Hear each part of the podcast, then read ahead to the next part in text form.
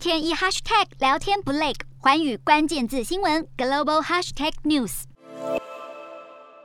现场响起热烈掌声。乌克兰总统泽伦斯基在日本国会发表视讯演说，成为第一位在日本国会进行演说的外国领袖。他对日本立刻向乌克兰伸出援手表达谢意，并表示希望日本继续对俄罗斯进行经济制裁。泽伦斯基在演说中也提及俄罗斯控制车诺比核电厂，以及扬言动用核武，可能使用沙林毒气等，寻求日本的共同危机感，让日本政治人物感动不已。日本网友也对泽伦斯基的演说表示肯定。日本首相岸田文雄随即表示，会考虑再提供乌克兰人道援助。而在同天，泽伦斯基也受邀向法国国民议会与参议院进行将近十三分钟的视讯演说。泽伦斯基巧妙借用一九一六年一战时期凡尔登战役的断垣残壁来形容乌克兰现在的状况。随后，泽伦斯基引用法国格言“自由、平等、博爱”，表示这是让欧洲团结的力量，希望在法国的领导下能够捍卫欧洲的自由、平等、博爱。另外，泽伦斯基将在二十四号对瑞典国会演说，也会对北约特别峰会发表谈话，